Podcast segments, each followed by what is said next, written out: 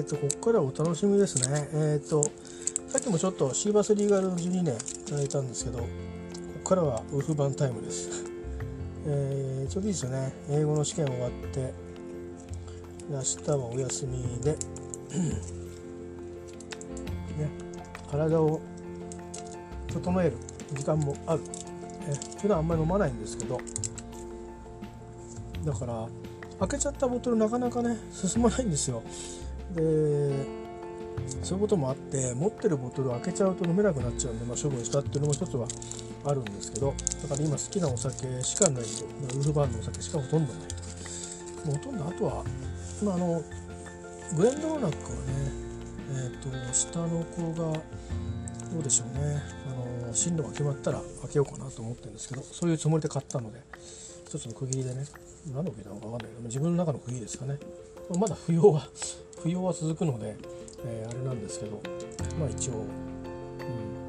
そういうことにしてますがまあ今ウルフバーンしかないんですけどでこれからですね2本ほど2銘柄ほどいただこうかと思います。なんかセットになってるんですよね。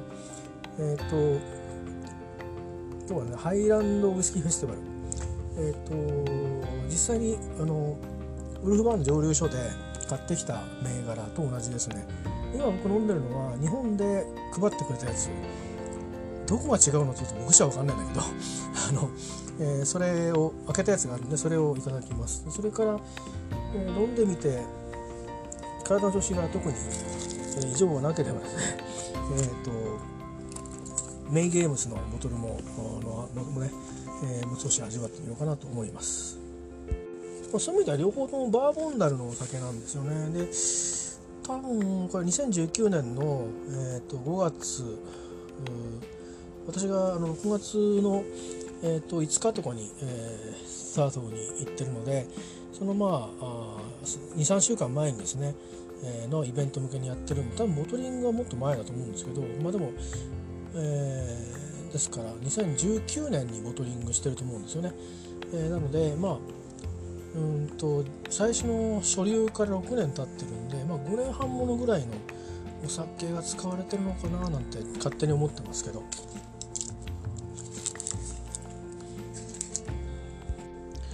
このですねえっ、ー、とハイランドウイスキーフェスティバルのボトル2019年のね、えー、やつはあのハイランドウイスキーフェスティバルっていうのが旧蒸留所かなハイランドの。で、えーとどういうふうに選んだかっていうと来場者が多かったところっていうんだけど、まあ、本当のところはちょっと分かんないんですけど、えー、そこでその、まあ、フェスティバル的にね1日目はここをフューチャーしてと、まあ、その期間中どこ行っても多分あのなんか見せてくれると思うんですけど一応まあこの日はここでフューチャーしてっていうことでそこで出す、まあ、お酒も用意しておいてっていうふうにして、ハイランドのこの蒸留所ディストラリーが、えー、一緒になってねこうやってこうウイスキーの盛り上げを図るっていう意味でもやったフェスティバルのようです。でこれこの間3回目になるんですけど味わうのが最初は、えーと、このいわゆるチューリップ型のグラスで香りを変えた時に、えーとまあ、すごくモルティーでちょっと味がしょっぱいかなみたいな感じだったんですね。でうんと小さいそのショットグラスみたいになぜかあのハリーメーガンヘンリーメーガンさんの,、えーと、バウェディングハッピーウェディングのやつをねバッキンガム宮殿の、あのー、に去年行った時かな。去年2018年おととしか行った時に、えーと、入ったんですよ、あの、せっかくいろんなとこ見てきたんだけどね女王陛下のなんとかとか。あんまり記憶に残ってないっていう。もったいなかった。な写真も撮れてないからね。あんまり記憶残ってなくて。アイスクリーム食べたのとお土産ショップに、えー、行ったのと裏庭に行ってああここでライブやったんだなとかって思った。あの2002年のね。ライブここでやったのかってそれを思った記憶しかなくて。であと入る前のなんかチェックインカウンターみたいなんですよ。そこでちょっと喋ったなとかなんかそういう記憶しかなくてね 中で何見たっけっていうと多分なんかもう一回本かなんか読まないと、まあ、買ってきたんで思い出さないかもしれないですけどまあまあうんその時に買ったんですよね。ちょうどその時にあの行く前にねご成婚で8月あ7月に行ったのか5月でしたよね。ウィンザー城に入っててね、あ、ジェームス・コーデンもね出てましたよね。で今やねあれからですから2018年でしょ？えっ、ー、と2018年19年20年。えーまあ、1年と、まあ、まあ2年経たないうちに、えーと、なんとなくあの国外で暮らすことになったという。大変ですないろいろね。はい。このそのグラスに開けて飲んだら甘くて美味しかったっていうのが2回目。でこっちの方がいいみたいって話をしたんですけど今回は今ちょっと味わったんですけど、えー、で今いきなりこのチューリップのね、えー、香るグラスと書いて300円で余市日課の余市上手で買ったグラスに開けてですね、えー、飲んで300円だからね。いい買い物したよね。俺いや。うん香りはなおねこう今度やっぱモルティなんだけど少しなんかね樽のねこう感じもあるんですよね。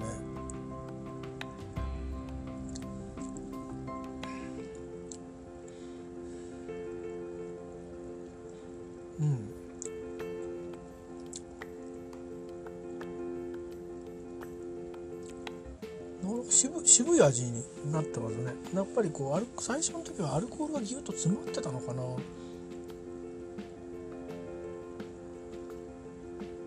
今ストレートで飲んでるんですけどこれ加水し加水したらどうなんだろうな。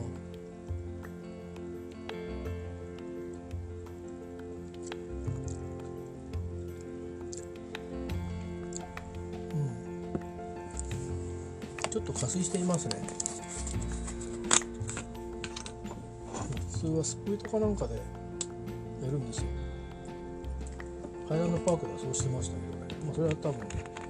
そんなもんなんでしょう。それぐらい繊細なもんなんでしょう。今どれぐらい残ってるかな？ハーフぐらい。ハーフぐらい残ってると思うんですけどね。ちょっと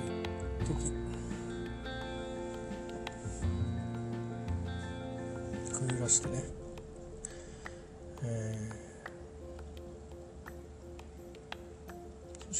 ったかな。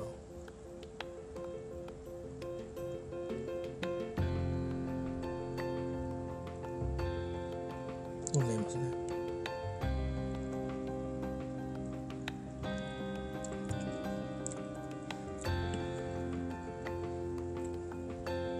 うん。旨味が出てきたような気がしますね。ちょっと下今先っぽの方で味わってるんで下の奥の方で。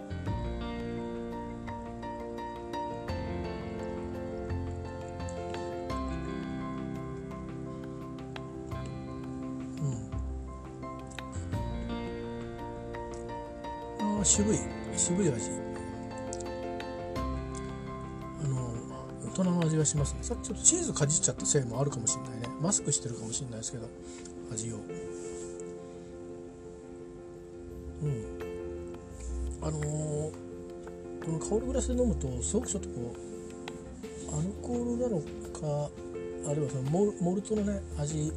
モルト原酒からくるその原酒あのニューポットはこういう味じゃないんだけど味わわせてもらったことあるんですけどね。なんかモルティーな香りがすごく強かったんですけど味の香りも。まあちょっと一滴加水してそんな感じじゃなくなりましたね。前ねこれ2.5滴ぐらいがいいって自分で言ってたんでね。だからもうちょっとだけ加水していますね。そうすると甘みがちょうどいい感じになった気がする。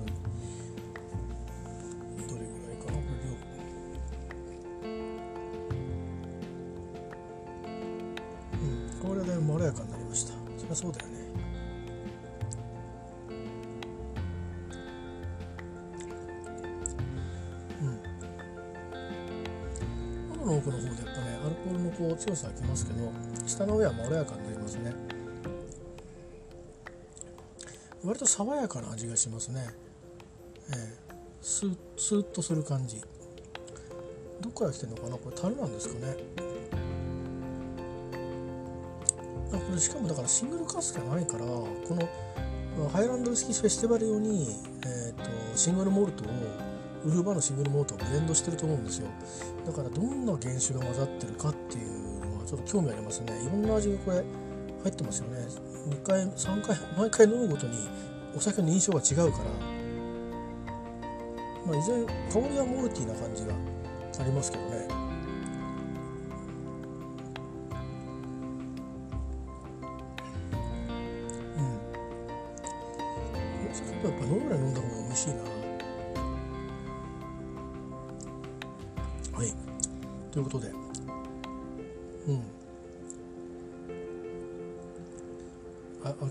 きの飽きの来ないお酒かもしれませんね。最初結構癖あるかなと思ったんだけど、えー、ウルフバーンのえー、っとですねシングルモルトスコッチウイスキー。でこれはあの non-chill filtered で、えー、 non-chill filter をしてませんと。ナチュラルカラーです、えー、ナチュラルカラーはあのどの銘柄もナチュラルカラーなんですけどこれ結構ね色濃いんですよ。でバーボン熟成熱高いの入れてると思うんですよね。こんだけ色出てるってことは。と思うんですけどどうでしょうか。それとはファーストフィル使ってるからなのかな。ねシェリーも使ってないですからね。うん。だしシェリーのね色じゃないですよ。濃いって言ってもうまく分かんないと思うんですけどね。あのこのままいくとあの琥珀色で熟成していくんだろうなっていう感じがね、うん、5年ものよりもなんか少し濃い気がします。あのえー、とどこで見たのかな？例えば例えばあのエジンバラのウイスキーエクスペリエンスとかあと僕はやあのサントリー行ったことがないんで分かんないですけどニッカの、えー、余市蒸留所に行った時にこう5年10年15年みたいな置いてあるんですよサンプル。にこうなりますよって。それもね5年と10年の間ぐらいの色してますね。でも実際には5年とちょっとぐらいだから、まあ、割と早くこう熟成してるような気もしますけどでもまあブレンドしてる過程でこう割とこうね熟成度の高いこの原子と、えー、ブレンドしてるのかもしれないですね。シングルモート同士をね、え、マーティングっていう言い方も正しいのかでもブレンドですよね。銘柄の、あのお酒を作るんでね、はい、なんかだんだん飲むほどに飲むほどに美味しいなって思うなんか慣れ慣れてくるお酒っていうのかな。これ最初に現地の人が飲んだ時はどういう感想なんですかね。ビデオに上がってるのがちょっと違うお酒みたいなんですよね。ちょっとわかんないんですけど。はい、えー、でした、えー、では次はメインゲームスのね、えー、シングルカスクの。これまたどんな風に新しく感じるか試してみたいと思います。はいじゃあ今度はですねえっ、とこれは2回目になるかな。あ今年あ2019年の8月3日に出てます。メイゲームスというブランドというかねになりますね、えー、これはさっきの何度だったのかな、えー、46度です。で、えーと、200ボトルだけ、えー、作られてるものであります。で一応ですねあのメイゲームっていうこれどういう意味なのか分かんない。いわゆるハイランドゲームだと思いますね。それを8月にやるんですよ。いろんな地域でえー、ででなんか一応あのスコットランドの州が州があって、えーと、サーソーが含まれて、えーとまあ、ケイスネスっていうところなんですけど、まあ、ウィックとかもそうなんですけどね。あのプルトに蒸留所がある。でそこにあの、まあ、それぞれいろんなところであるんですけど、まあ、これはその,、えー、そのハイランドゲームというかメインゲームっていうらしいんですがそれを記念して出たボトルですね。でその時に、えー、ハイランドゲームスの時に、えー、200本並んでたね写真ね。だから予約じゃなかったのかちょっと分かんないんだけどざっとこう欲しい人はこうそれをまあ楽しみにっていうボトルだったりです。でそのうち何本かが日本にもあの回ってきて、えーと、分けていただいてるんですね。1人1本ですけどね。でこれとてもじゃないけど僕らあの手に入んないんだろうなと思って200本しかないわけですからしかもこれシングルカスクなんですよ、えー、なのでちょっと貴重今はショットグラスの方にねそのヘンリーメーガンの方に 分けて。これもともと何で飲むのかなこれ。何色のグラスなんだろう。ウイスキーでいいのかな。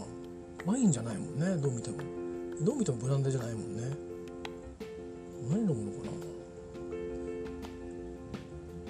ちょっと味わってみますね。結構前は甘かった印象が。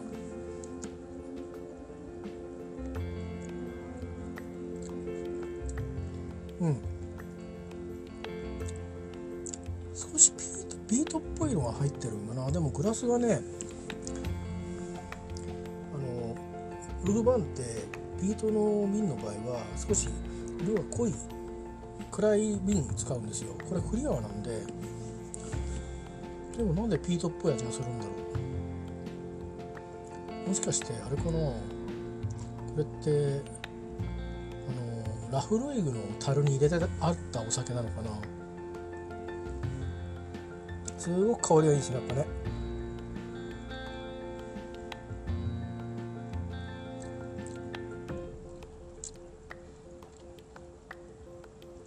うん。ちょっと喉の奥の方でも飲んでみますかね。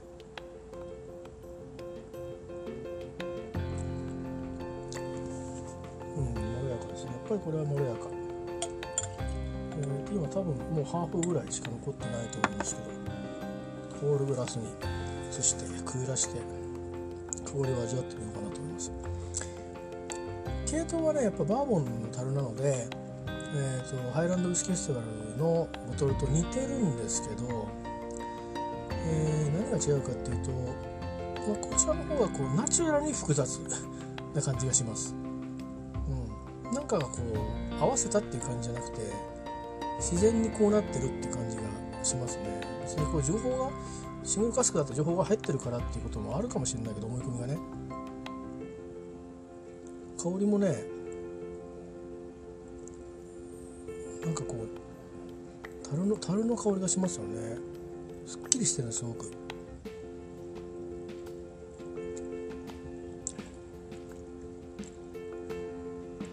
でちょっとだけあのピーティーな香りがするんですよ。あのピートを炊いた麦芽は使ってないと思うんですけど樽がもしかしたらやっぱりラフロイグの樽を使ってるんじゃないかなって気がちょっとしますね、えー、水でテイストテイストチェイスしようかな。これはあの加水しません。もったいないからね。シングルカスクなんで。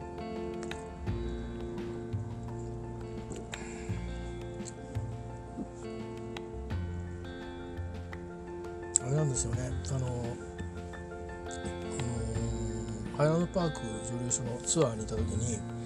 えー、まああの結局ウイスキー作りがどんな風に進んでいくかっていうのを、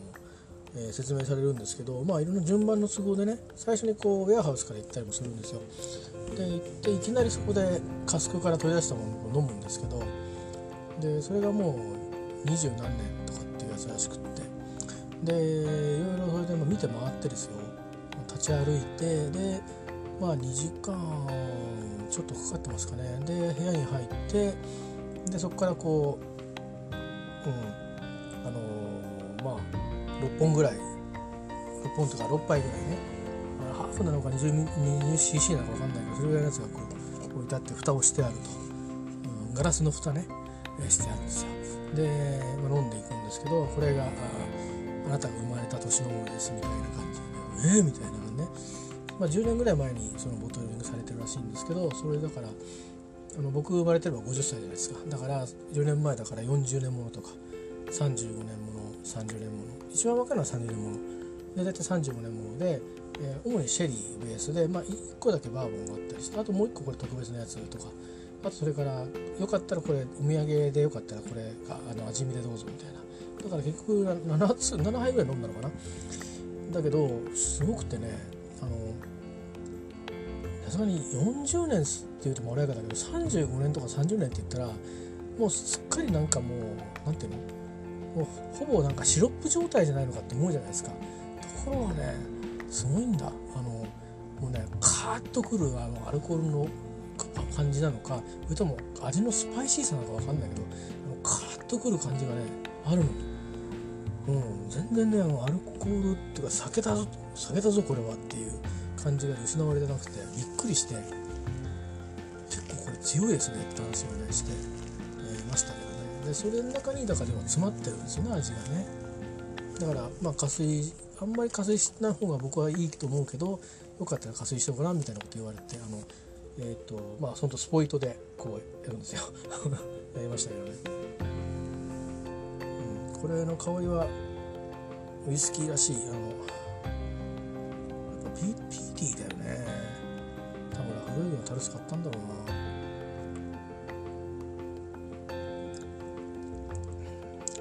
うん。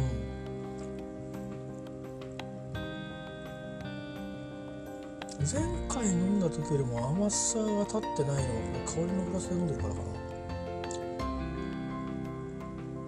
前回もうちょっとねあの甘さが立った気がするんですけど飲んでる場所かな？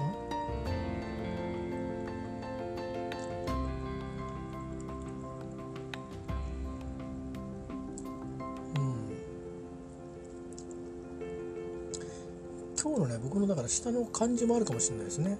あとは最初にもうあの今日シーバスリーガルを、えーと、20ミリぐらい飲んじゃってるんでそういうことも、まあ、一応テあのチェイスしてるんですけどね。多少影響してるかもしれないですね。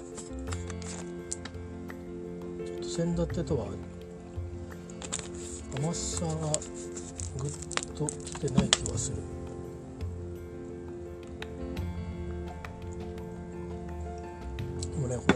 プラスに香りが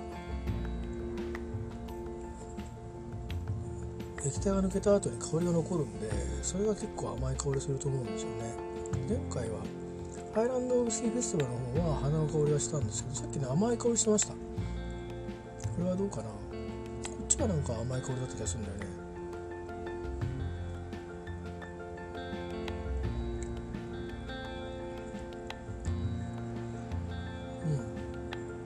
喉の方で飲んでいましたけどまろやかでスムーズなお酒ですね、うん。ま、気が来ないお酒ですねやっぱりね。これ前回と同じ感想ですね。でまあ46度なんで50度57度とかってわけじゃないですからね、えー、だから量を抑えればそんなに酔っ払うこともないかなという。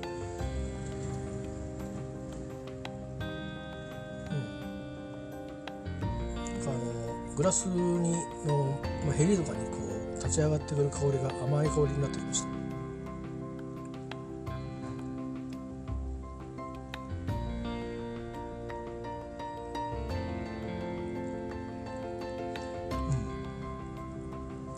全部いただきました。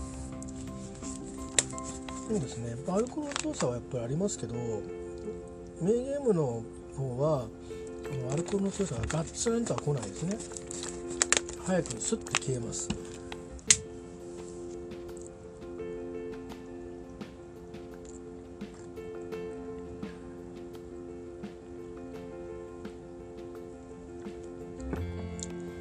お楽しみはこのウイスキーで出会ったグラスの飲んだ後の残りがなんですよね。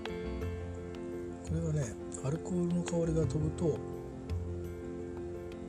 カラメルの味があの香りがねカラメル入ってないですけどそういう香りがしてきたりとかするんですよね。でもこれはピートの香りがするからねやっぱりねこれやっぱラフロイグのカスクだと思うんだよな。うん。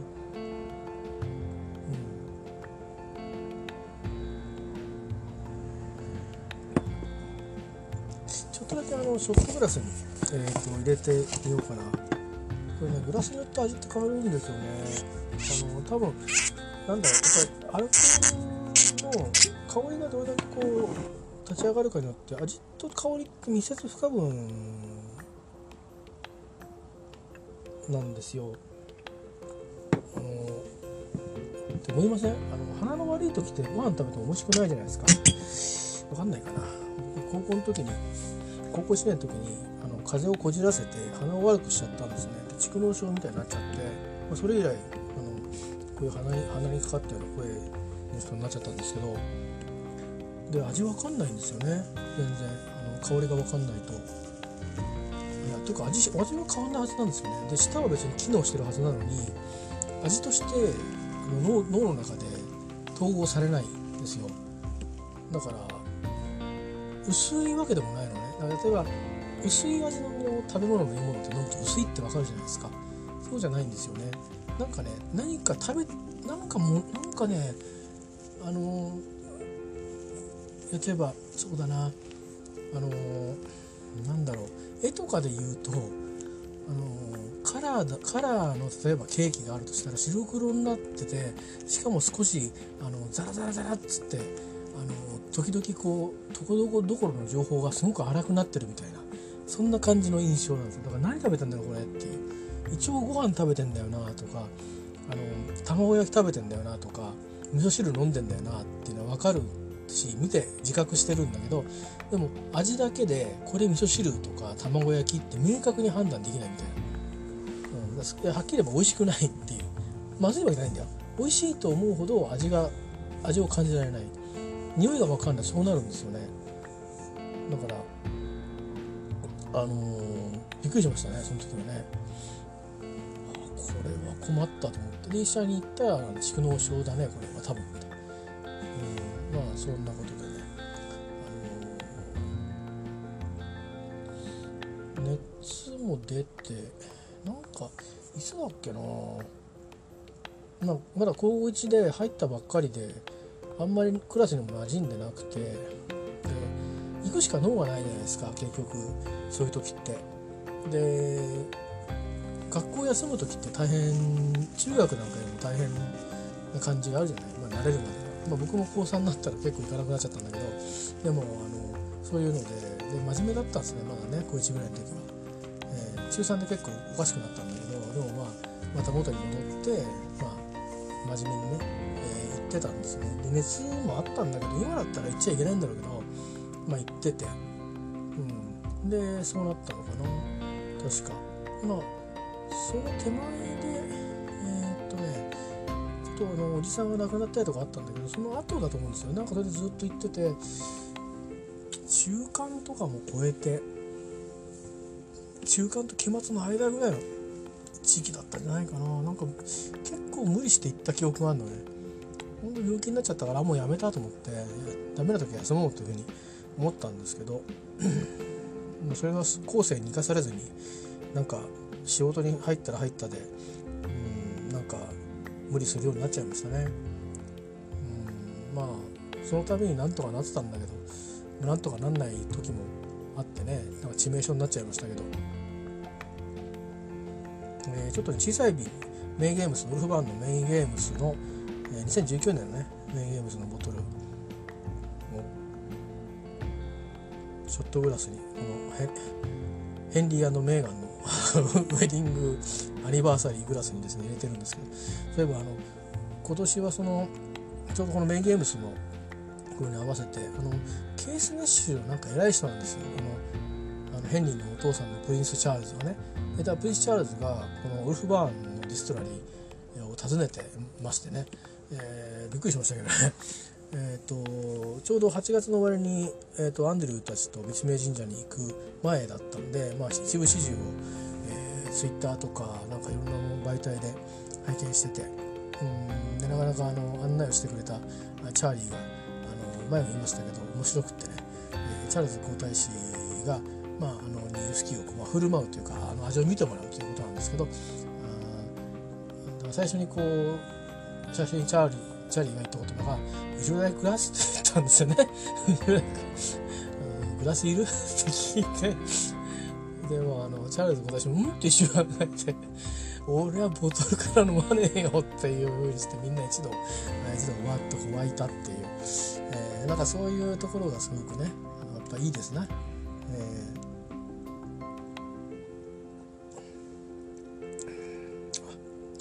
ー、甘いやっぱりこっちなのかな。このお酒はやっぱねショットグラスの方がいいですね。うん。何が違うんだろう。広がりすぎない方がいいのかな。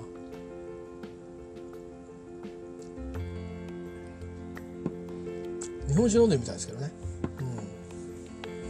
うん。あ美味しいです。ちょっとねそういう意味では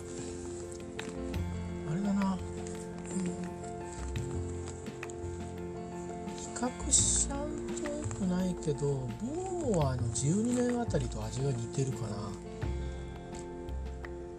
あそこあボーモアほどねピーティーじゃないよもちろん、うん、ですけど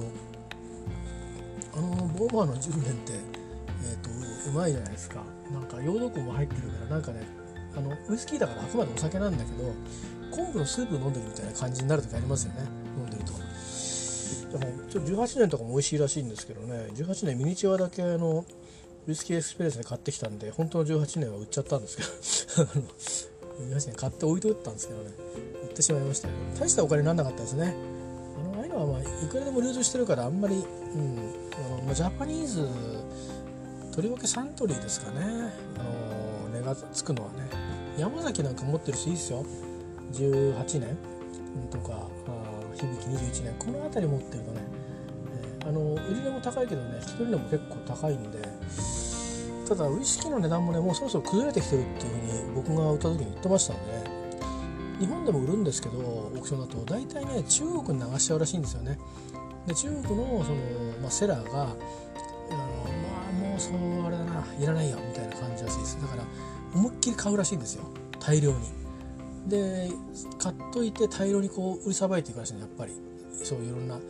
だから多分こう一人の人に問屋がボンって売るわけじゃなくてまた問屋に卸して卸して卸してそこから買っていく人がいるわけですよね。まあ、それだけ豊かななったってことなんでしょうね。でまあその分日本人が実はあまり買えないという、まあ、定価でも安くはないですけどね。でも2万円台前は1万円台買えると思うんですけど今定価であごめんなさい。定価で1万2万4000円とかでしょ。まだ終盤になってないですもんね。でも実際に出回ってるかっていうとそう出回ってないですよね。だから8万円ぐらいするんですよねオークションとかでね。あるいはそういうお酒屋さんがそういうとそういう流通経路から取り入れてるから8万円とかで普通に売ってるという。まあ僕も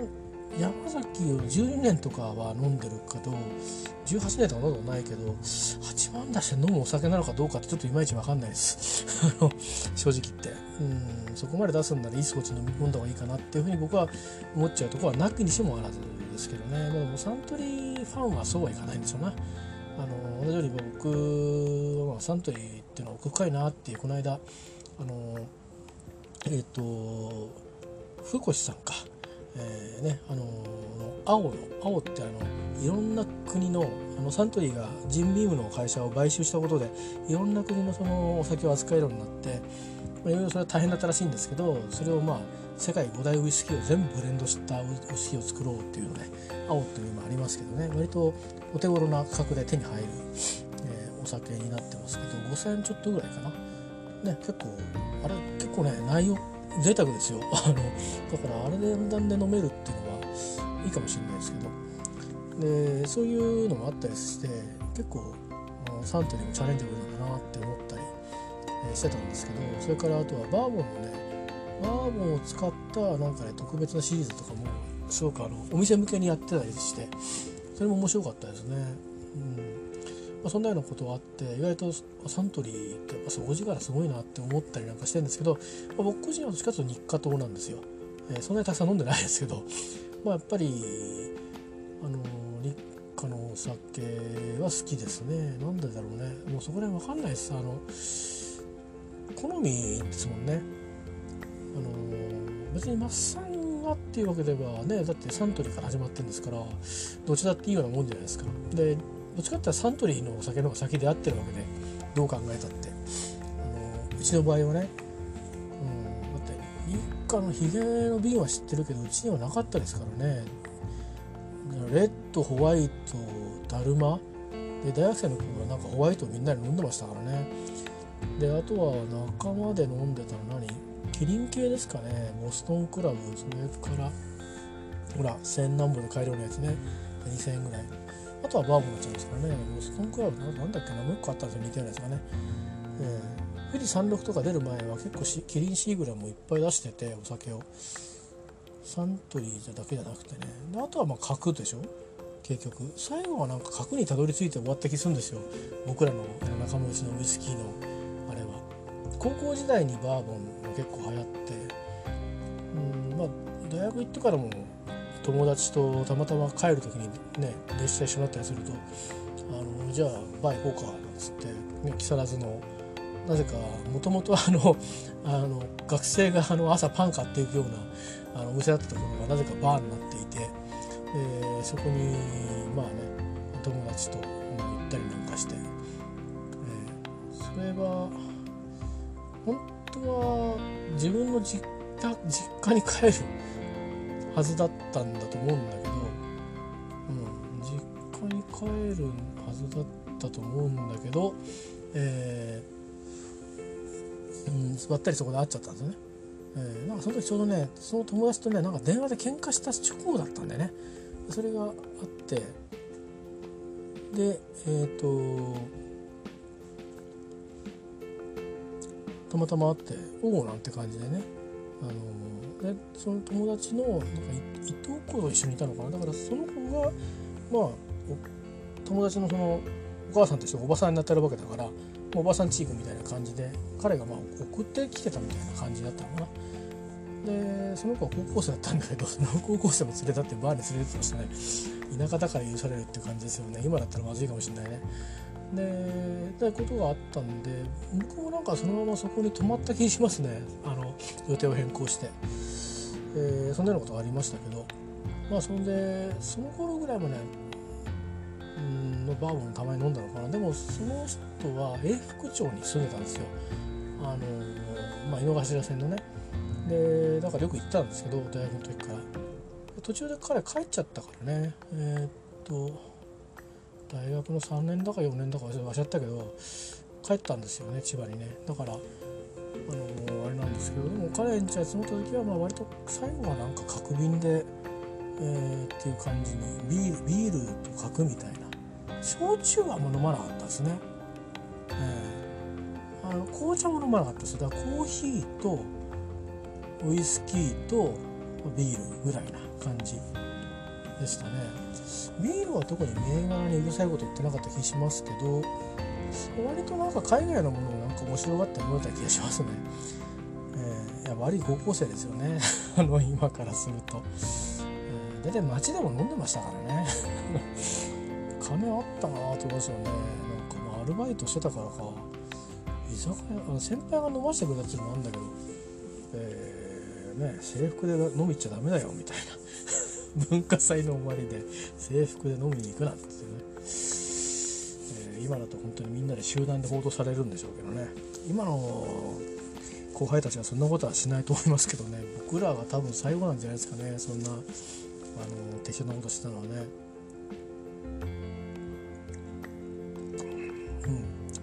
うん。あうまいですやっぱりこうショットグラスの方が何ですかね。うんと飲むまでのアプローチがこう少ない分こう液体のまんまガッてきた方がこのお酒やっぱり美味しいんですわきっと。えうんあね思えば今思えばえっ、ー、とちょっとこのお酒はとニューメイクのですねこれ熟成する前にニューメイクをちょっとね思い起こせ思い起こさせる深い味がします。うん、本当ねあの今はどういう味かわからないんですけど、え、2019年3月に飲ませていただいた東京で飲ませていただいたニューメイクは本当にあの目が覚めるぐらい何これ酒っていう感じのこんなになんかうまみ成分たっぷりみたいな大丈夫みたいな どうやったら麦からこんなものが生まれるんだろうっていう大麦からね。すごかったですね。どんなまあそれこそあのあのいわゆる透過するじゃないですか。あのまあとりあえず粉砕してでそれをこうかき回してね。あのえっ、ー、と透過をするわけですよね。それから発酵槽にこう入れてアルコールにしていくわけですよね。でまあ糖があってそこに酵母を入れるから糖を食べてアルコールを出していくってことでそこにまあ乳酸菌なんかの作用もあって味がこう深くなっていくと。それを蒸留して、えー、くのでその発酵までの過程とそれからまた蒸留するどういうふうな形状のポットシルで、えー、蒸留するかっていうことでね。で1回目と2回目で変えるとかいうそういう課題があったり、まあ、あとはまあ今はもう直火炊きでやってるとかなかなか少ないので、えー、あれなんですけどまあ、あのウルフバーンもあの関節ですね。あの中に、えっと、多分蒸気だと思うんですけどあのぐるぐるぐるって渦巻きみたいな管が通っててそれでこう温めていって、えっと、気圧させて気化させてでアルコールの方が先にあの気化するそうなんですね。だから水よりも。先にそれをこうバーッと,、えっと先にこうあのいわゆる冷やしてで、えー、まあそれがニューメイクになるんですけど、まあ、1回最初の1回目があって2回目やったところでニューメイクになってであのミドルカットっていってあの頭とし捨ててでその捨てたものをもう一回あのまた使うそうなんですけどな間がこのさっき言ったニューメイクになるんですけどそれがね普通は割とねすっきりした味になるらしいんですよ。でえっとイチローのオルトさんのニューメイクも飲ませていただいたんですけどこの間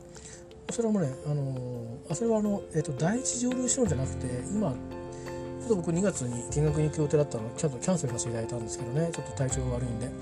あのだけどその第二蒸留所ができてそこに行こうって話があったんですけど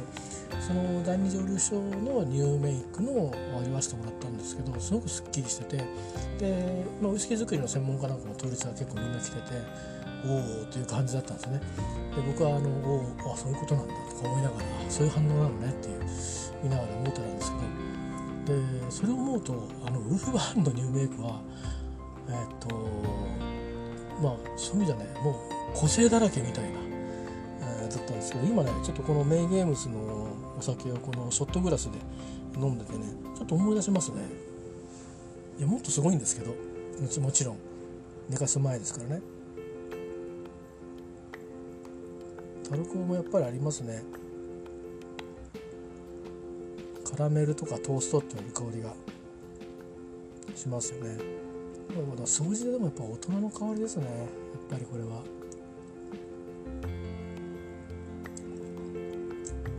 うまい樽のね木の樽のねあの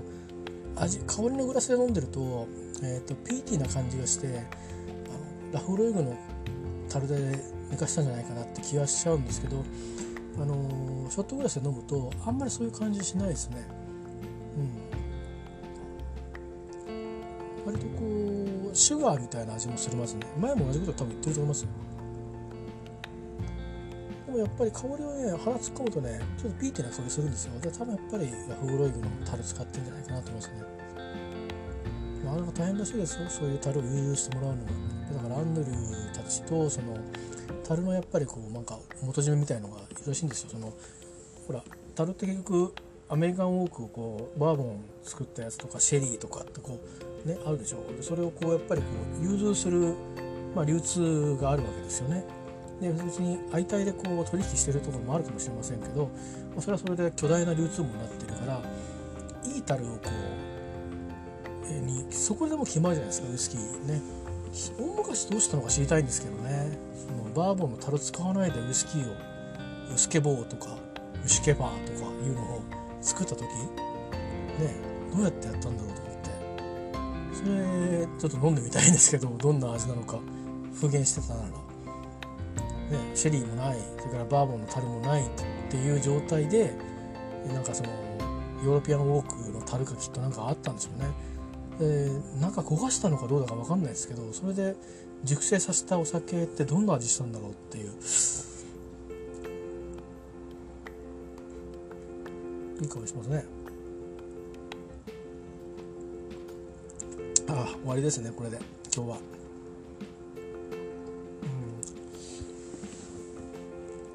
うん。あこのお酒やっぱり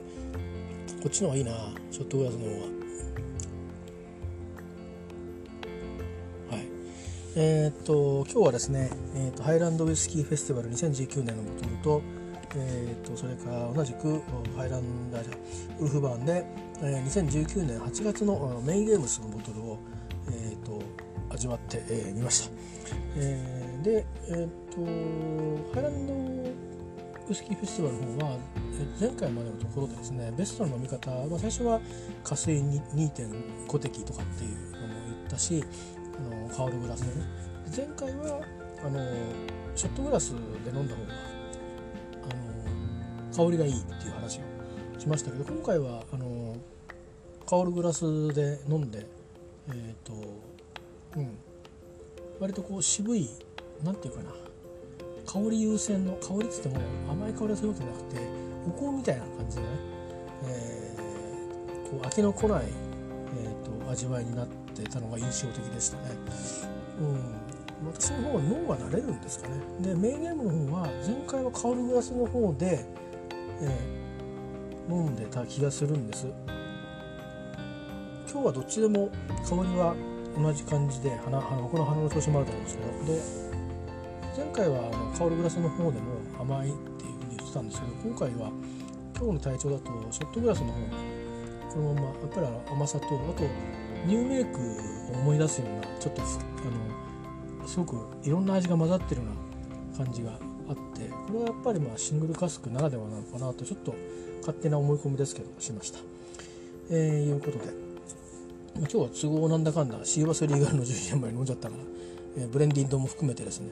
えー、とそうですね。25252575、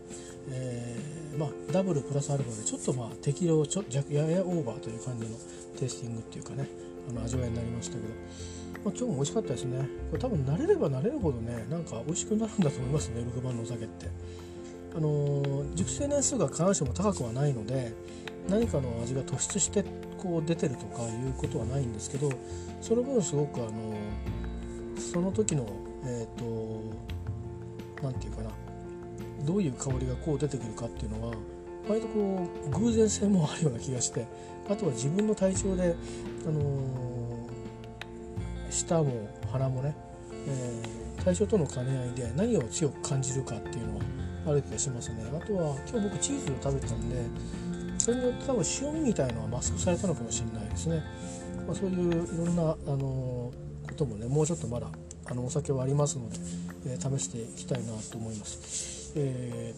ー、次はねちょっとこう王道の飲み方っていうのをもう一回こうここまで、えー、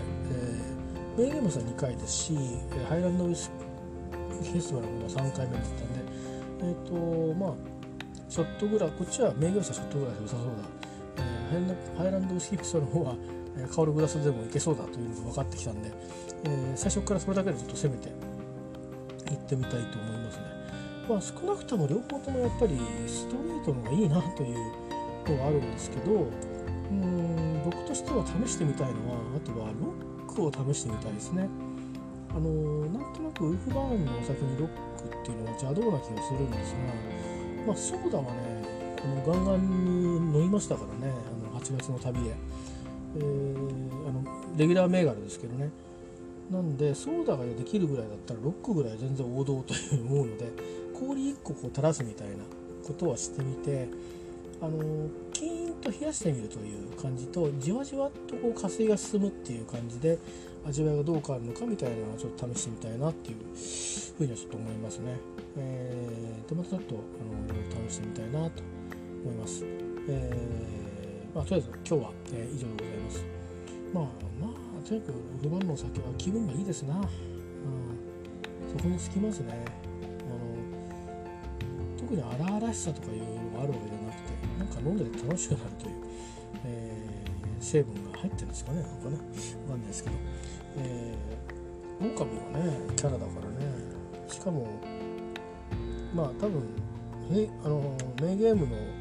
えーと、とこにはライオンみたいなのが書かれてるんですけど多分レッドライオンですかね。あの昨日か一昨日あのスコットランドの旗買いたいなと思ってちっちゃいのそしたらねなんか2つあったんですよ。あのいわゆるスコットランドの青地に白白なんていうかバツ印みたいな。何て言うんですか？セントアンドリュースなんとか違うからあのでもう一つあるんですよ。なんか黄色地に赤い四角があってそこに赤い形でこうライオンになってたんですよね。レッドライオンそれもなんかスコットランドのなんか紋章なのかな？それを旗にするとそうなるらしくて。それもあのなんかスコットランドを象徴する、えーと、とイメージだそうで、えー、あそんな旗もあるんだなと思ったんですけどここにライオンそう言われてみればなんかそういうライオンっぽいようなの書いてありますね。いわゆるそのそれこそあの大河ドラマじゃありませんがなんかキリンみたいなあのキリンビールのキリンみたいなね感じなんですけどあのとりあえず思うんですけどねこういうのよくライオンとか描かれてるじゃないですか。例えばえー、っと、まあ、英国王室のあの紋章なんかもそうですよね。であれであの頃にライオンってどうやって伝わってたんだろうと思って。猫とかねエジプトのその王朝で伝わってますよね。うんだけど、まあ、トラはインドとかであるかもしれないけどねライオンっていつ誰がどこで見てきたんだろうと思って。でもギリシャとかその頃とかにもう見つけてたんですかねどっかで。昔はもっとあの広大なこう自然があってある程度のとこにこう今でこそアフリカにしかライオンはいないような気がする。もしかしたらアジアにもいたんでしたっけ？わかんないですけど、まあ、象とかね、えー、まあいろんなとこに実はいろんな動物がいたんですかね。それで普通にライオンがいたんですかね。だからライオンキングはもしかしたらアフリカ以外にもいたかもしれないということなんですよね。だってこれおねスコットランドの国の紋章にしてるって言われたからまさにライオンキングですよね。何の話ですかね。くだらないダジャレはいいとして、えー、まあそんなことでいろいろ試していきたいなと思いますけど。まああのー、まあ、僕が何何でこんなにあの大事にするかっつうとやっぱりあのあの酸素から来る来てるお酒だなっていうことですよね。あのうまいお酒とかっていうか、うん、リッチな味わいとか何かとか言い出したらで例えば自分の出せる、えーと、金とかそういうものと比べていったらもっと違うお酒もある気がするんですよ。うん、例えばもうなんだなんだなんつったらマッカーの12年でいいじゃないかっていう話もあると思うし、うん、いやまあそれは好みですけどね。えー、シェリーが好きだったらグレンドーナックでいいじゃないかっていう話もあるかもしれないし。うんクライリッシュとかねああいうようなあの香りが結構甘めのとかかあとは僕も飲むために買って手放してたけど そう大した値段になりませんでしたけどね、あのー、なんだっけな。ロイヤルロイヤルなんとかっつってね。ロイヤル忘れちゃった。今ちょっと忘れしちゃいましたけど。いくつかあるんですよ。3000円4000円で買えたり、まあ、せいぜいせいぜい行って1万4000円ぐらい700ぐらい。とか14年ものとかね。14年ですよ、えー、じゃあスコットランドのお酒ですね。いずれも。でそういうものとかまあいろいろあるんですよ。あの安いものが高いっつってもそれぐらいの値段まで。10万とかじゃなくてね。それこそ真っ赤な何,、ね、何十年ものとか僕もあの30年とか25年とかって高いですけどそういうのはバーに行って飲んだ方がいいと思うんですけどね。あのここぞって時に、えー、ですけどなんかそういうものっていくらでもあるんですよ。日本だってあるじゃないですか。あのそういう熟成ものってね別にいろいろあると思うんですけど。であとはまあブレンディングの方がね今はそういうのヴィンテージものが手に入りやすいかもしれないですね。あのシーバスリーガルとかバランタイン17年もとかって割と手に入りやすい、えー、と思うのであのそんなに値段はしますけどね、えー、だから、まあ、別にシングルボルトに限ったことなくて、ウイスキーだけで言えば別に、うん、どれを取ったってそれなりにみんな一生懸命作ってるお酒なので、うん、まずい酒はないと思うんですよねだから少なからずあの味なのかストーリーも含めた自分の好みなのかいうことになると思うんですよ。で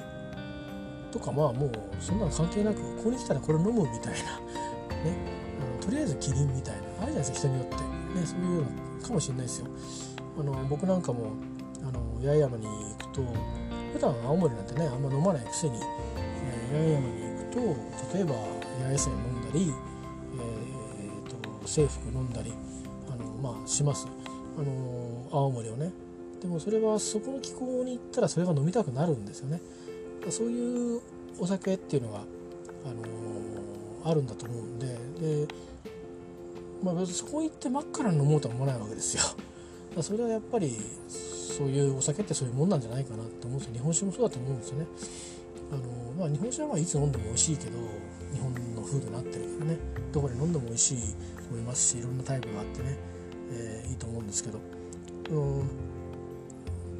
ん、ウルマンの場合はね原酒がとにかく一番古くたって6年7年とかそういうことでしょ？6年ですよね。6年7年7年。今度の1月25日かなんかが来て7年の原酒ができるというぐらいでまだ10年に届かないわけですよね。でだし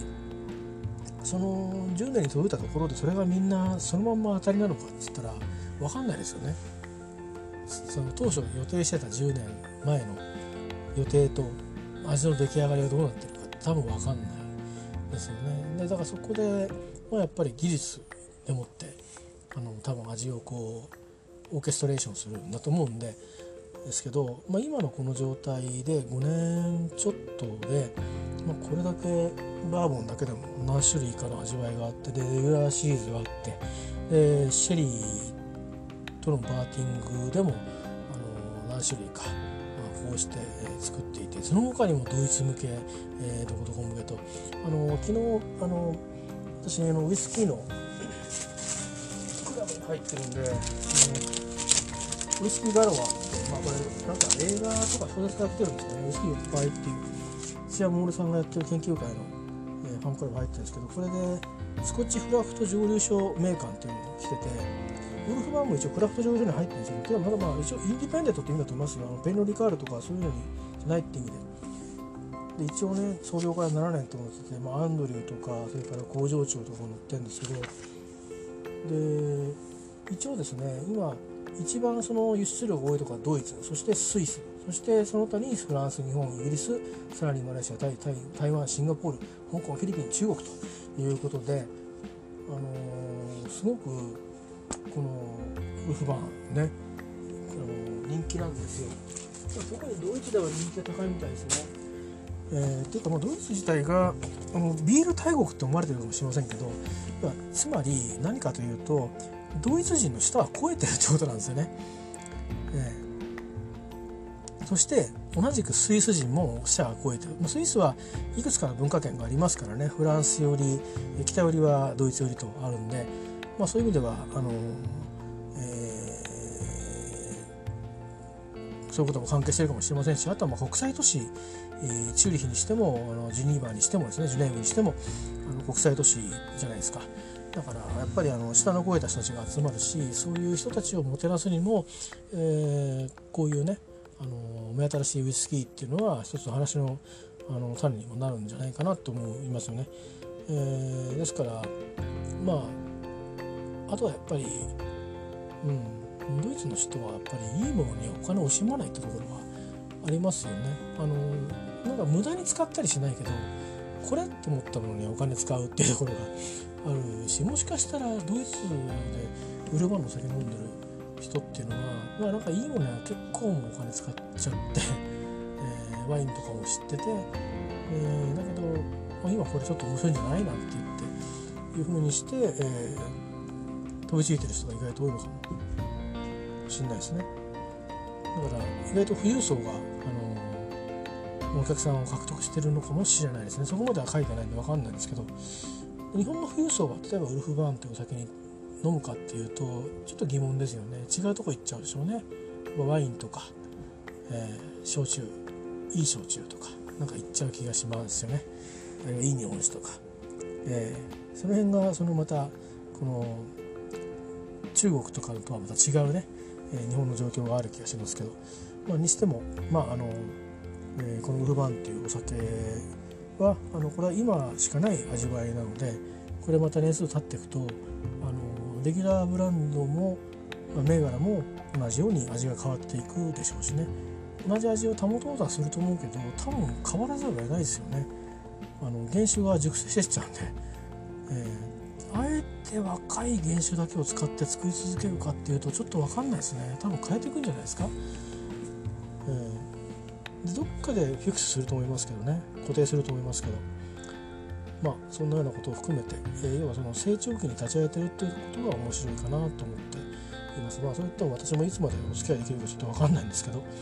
えーまあ、いずれにしてもこの、えーと、メイゲームズのボトルとハイランドウイスキーフェスティバルのボトル、えー、他にもいろいろありますけどまた飲み方をちょっとトライしてみたいと思います。